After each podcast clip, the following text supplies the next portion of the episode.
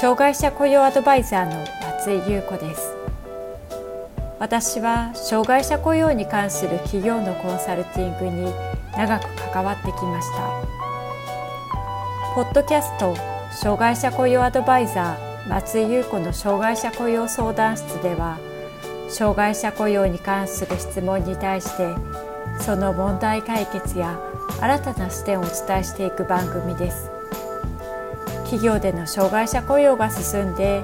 働きたいと願っている障害者の方が一人でも多く働けるようになればと願っていますそれでは本編のスタートです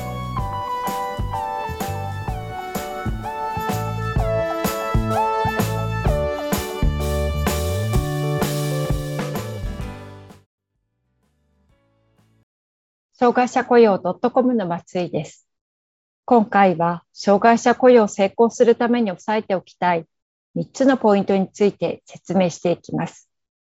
このポイントを押さえることで、失敗しない障害者の進め方がわかり、ポジティブに障害者雇用を進めていくための視点を見つけることができます。障害者雇用を成功するとはどのようなことを指すのでしょうか成功の定義は人によって様々だと思いますが、ここでは障害者採用ができ、法定雇用率を達成し、障害者雇用についての社内の理解や協力体制を築きながら、採用した障害者が職場定着することをイメージしています。障害者雇用で成功するために押さえておきたいポイントは次の点です。ポイント1、障害者雇用の進め方を間違えない。ポイント2、障害者雇用だけでなく、組織全体のメリットや意義を考える。ポイント3、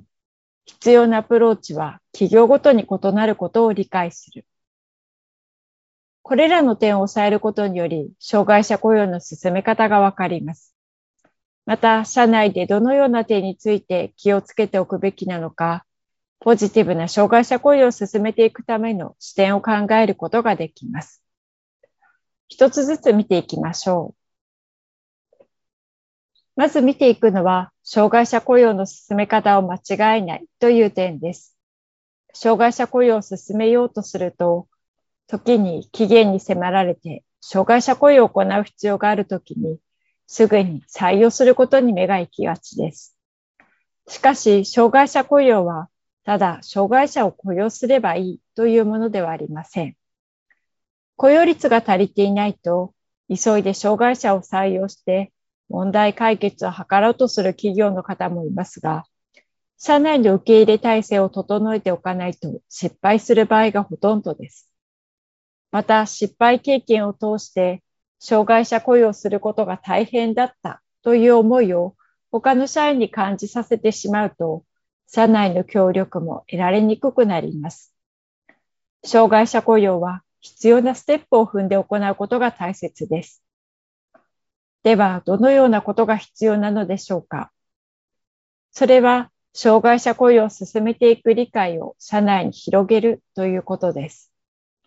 とはいえ、いきなり障害者雇用を始めますと言って、今まで障害者雇用を行ったことのない部署や担当者に仕事を出すように依頼したり、協力要請することは状況を知らない他の社員にとって逆に不安にさせてしまうかもしれません。また、忙しい中、さらに業務を増やすのかと嫌の顔をされたり、現状の業務スタイルの中では、障害者が行える仕事はないと言われることもあるでしょう。このような状況を生み出さないためにも、障害者雇用を進めるには、手順を踏みながら慎重に進めていく必要があります。障害者の業務を作ること、採用ももちろん大事ですが、それよりも前に社内で障害者雇用の方針を決め、それに合わせた社内の理解促進やサポート体制を築いていくことが重要になってきます。ポイントの二つ目は、障害者雇用だけではなく、組織全体のメリットや意義を考えるということです。障害者雇用を行うというと、採用される障害者に注目が集まりがちですが、障害者だけでなく、組織全体を見ること、そして障害者雇用を行うことで得られる組織のメリットや意義について考えることが大切です。しかし、実際に障害者雇用を進める企業になぜ行うのかと聞いてみると、障害者雇用にネガティブな意見がたくさん上がります。法定雇用率が未達成だから、行政から指導を受けたくないから、障害者雇用納付金を払いたくないから、社名公表になると困るから。障害者雇用は確かに法律で定められており、それを果たす義務があります。しかし、障害者雇用はネガティブな要素ばかりなのでしょうかそんなことはありません。組織のことを考えてみると、もしかしたら障害者雇用を進めることによって、今までいる社員が今より活躍できる体制づくりやステップアップしてもらうきっかけになったり、社員のマネジメント能力の向上、会社の活性化、組織風土の変革などの一つの機会となるかもしれません。このように違った視点から見ると、同じ障害者雇用でも違った取り組みができると感じています。障害者雇用率で悩んでいた企業の障害者雇用に関わらせていただいたとき、人事部長から次のような感想をいただきました。障害者雇用が進んだことはもちろん良かったが、その他にも障害者が一生懸命仕事に取り組んでいる様子を目にすることで、社内に働くことに対する意識に変化があった。また各拠点では定期的に新卒の社員が入社してくる状況ではないため、比較的中堅に近い若手の社員が、障害者のマネジメントを担当することにより、社員の成長にもつながったように思う。障害者雇用を行うことで、社内のコミュニケーションの活性化にもつながり、事業所にとって得るものがあった。この企業では各地に拠点があり、一つの拠点の社員は20人から30人。それぞれの職場に常に新しい人材が入るわけではなく、それぞれの拠点では少し職場がマンネリ化しているような雰囲気がありました。しかし、障害者を雇用することで、社員の方が働くことへの考え方や意識に変化が見られ、明らかに組織の雰囲気が活性化しました。障害者雇用そのものが組織のメリットに貢献することも十分にあり得ます。続いて見ていくポイントの3つ目は、必要なアプローチは企業ごとに異なることを理解するという点です。誰でも初めての取り組みは不安がありますし、同じような事例や先例があるのであれば知りたい、参考にしたいと思うものです。障害者雇用の場合、すでに障害者雇用を進めている企業も多いですし、雇用管理や仕事の内容などについても、たくさんの情報を入手することができます。また、多くの企業で見学なども受け付けているので、どのような働き方をしているのか、職場の工夫している点などを見せてもらうことはとても参考になると思います。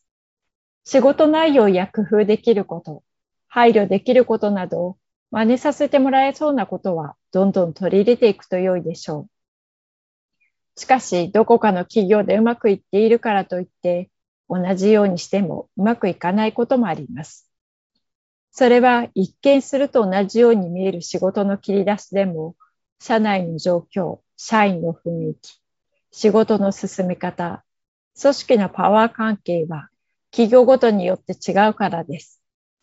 ここ同じように他の会社がやっていて、うまくいっているからとそのまま取り入れるとなかなかうまくいきません。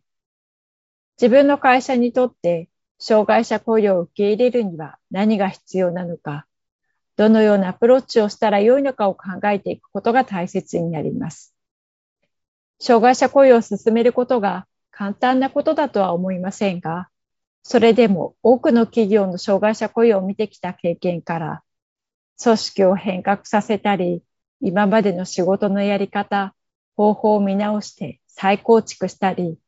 組織を活性化したりするための良い機会になると感じています。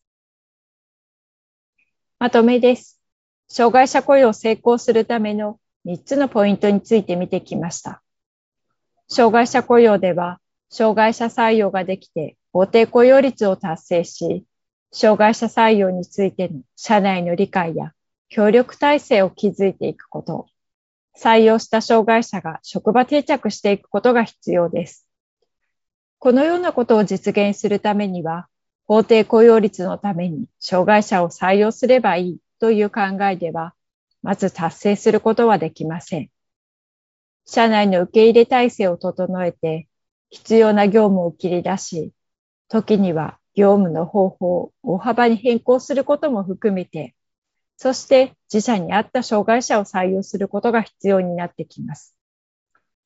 障害者雇用を進めていく上でのステップを丁寧に解説したオンライン講座を準備しています。動画を見ながら実際に何をすればよいのか、どのような点を決めていけばよいのかをテンプレートを埋めることによって、あなたの会社の障害者雇用の進め方の方針を決めることができます。関心のある方は個別相談を申し込みください。障害者雇用を社内で推進する方に無料の個別相談を実施しています。次のような悩みがある人におすすめです。障害者雇用の状況や課題を整理したい。適切な業務が渡せておらず、就業時間内に空き時間が出ている。日々の対応に追われており、どのように育成すればよいかわからない。社内理解が進んでいない。組織としての方針が決まっていない。関心のある方は下の概要欄をご覧ください。定期的に企業の障害者雇用に役立つメルマガを配信しています。詳しくは概要欄をご覧ください。障害者雇用相談室では、あなたの会社の障害者雇用に関する相談を受け付けています。こんなことが聞きたいというテーマや内容がありましたら、障害者雇用 .com のホームページにあるアドレスへお寄せください。お待ちしております。